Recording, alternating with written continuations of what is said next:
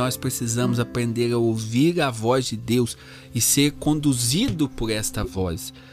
São Pedro estava ali, tinha passado a noite pescando, não tinha pescado nada. Mas ele decide obedecer a Jesus. E esta obediência a voz de Jesus, essa obediência à palavra de Jesus, transforma aquela pescaria que tinha sido um fracasso em uma pescaria de sucesso. Isso, gente, é muito importante para a nossa vida. Nós precisamos começar a aprender a escutar a voz de Deus e ser conduzidos por esta voz.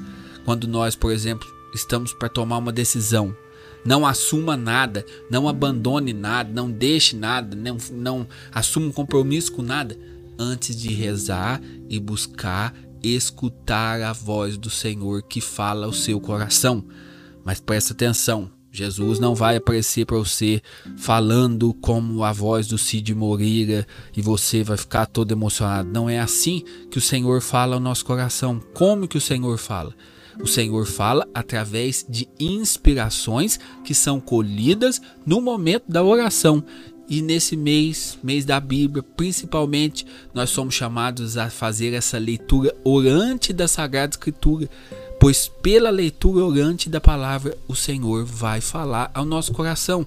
E como que ele fala? Por exemplo, você está lendo é, uma passagem ali, está lendo a palavra de Deus. Por exemplo, eu antes de fazer a reflexão, eu leio, faço a minha meditação pessoal para depois gravar aqui a reflexão. Então, quando eu fui ler o Evangelho, isso foi uma coisa que já me saltou, sabe? Já me chamou atenção. São Pedro estava falido, estava ali, perdeu a noite inteira, mas quando ele decide ouvir a voz de Jesus e obedecer à voz de Jesus, as coisas começam a dar certo na vida de São Pedro. Então, essa para mim já foi a mensagem central e é sobre isso que eu decidi falar aqui.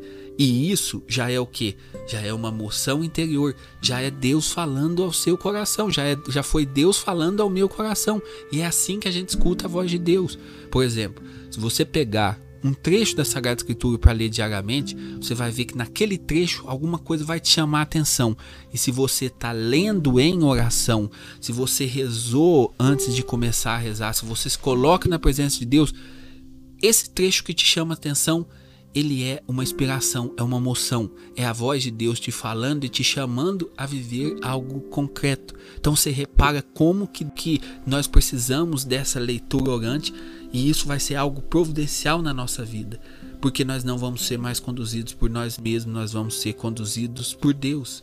Depois que você escuta, por exemplo, depois que eu escuto, que eu leio ali, eu sempre coloco uma maneira de aplicar essa palavra na minha vida. E hoje no Evangelho, a maneira que eu vou aplicar esse Evangelho é em todas as situações da minha vida eu vou começar com oração. Eu quero começar com oração e terminar com oração, porque aí eu não serei mais conduzido simplesmente por mim mesmo.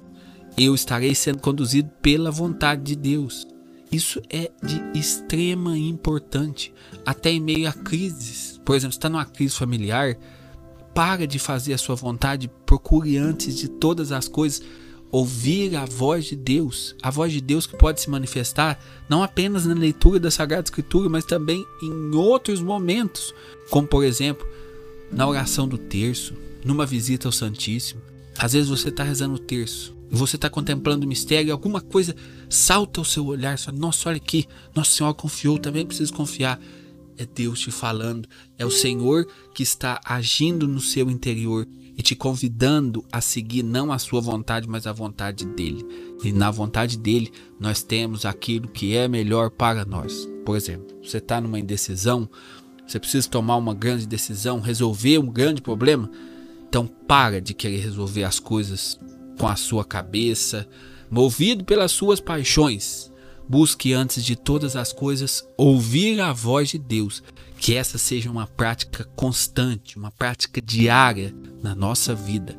Ouça a voz de Deus e deixe essa voz que vai falar ao seu interior te conduzir. Que nós sejamos conduzidos pela voz do Senhor, pela voz de Jesus. Às vezes você está aí, como São Pedro, falido, acabado. Às vezes o que falta para você é fazer igual ele fez ouvir a voz de Jesus e ser conduzido por essa voz. Em nome do Pai, do Filho e do Espírito Santo. Amém.